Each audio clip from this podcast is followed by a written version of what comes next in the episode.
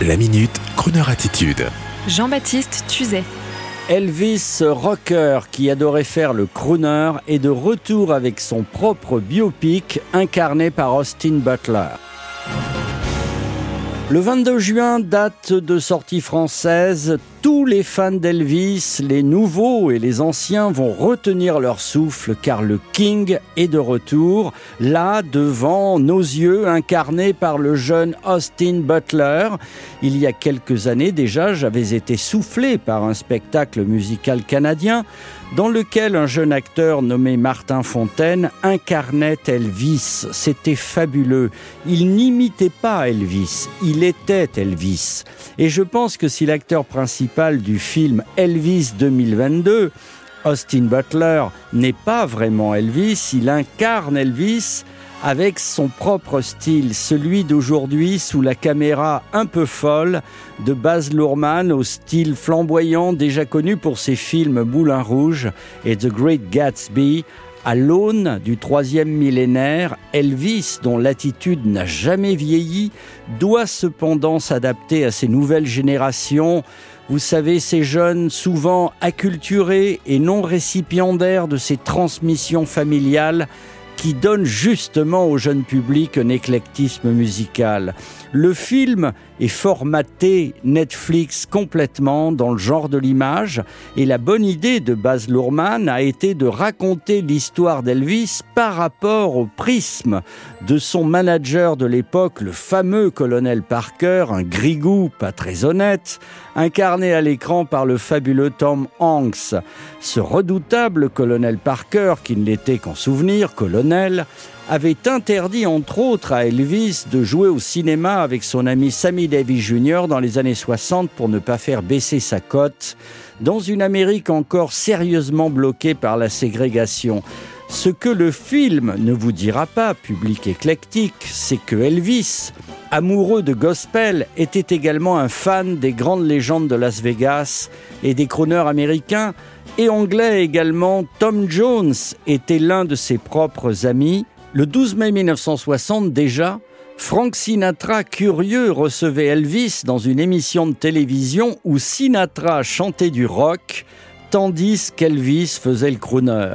Cela ne l'a jamais quitté et contrairement à ce que certains critiques aimaient à dire, Elvis a toujours adoré chanter et ce jusqu'à la fin.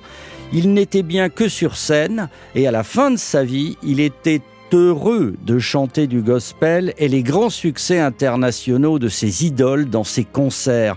C'est ainsi que dans le film Elvis 2022 de Baz Luhrmann, une chanson domine sa reprise d'une bluette intitulée Unchained Melody, que voici d'ailleurs en live, c'était en 1977, moins d'un mois avant sa disparition.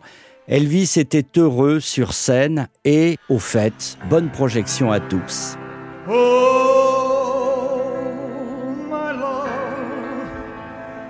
My darling, I've hungered for your touch a long, lonely time. Time goes by so slowly, and time can do so much for you. Still mine,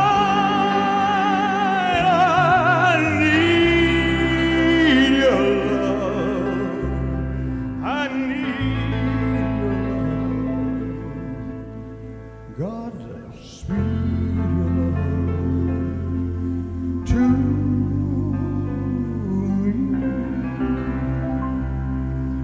Lonely rivers flow to the sea, to the sea, to the open arms of the sea. Lonely rivers cry, wait for I'll be coming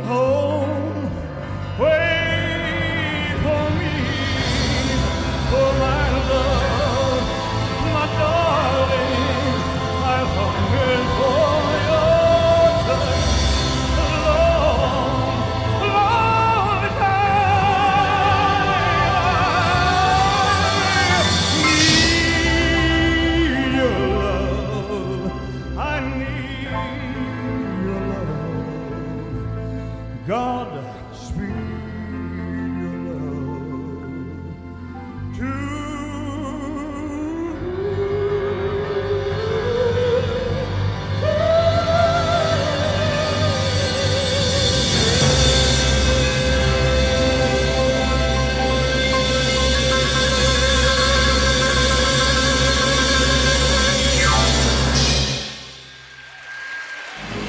Retrouvez la Minute Crooner Attitude de Jean-Baptiste Tuzet en podcast sur le crooner.fr.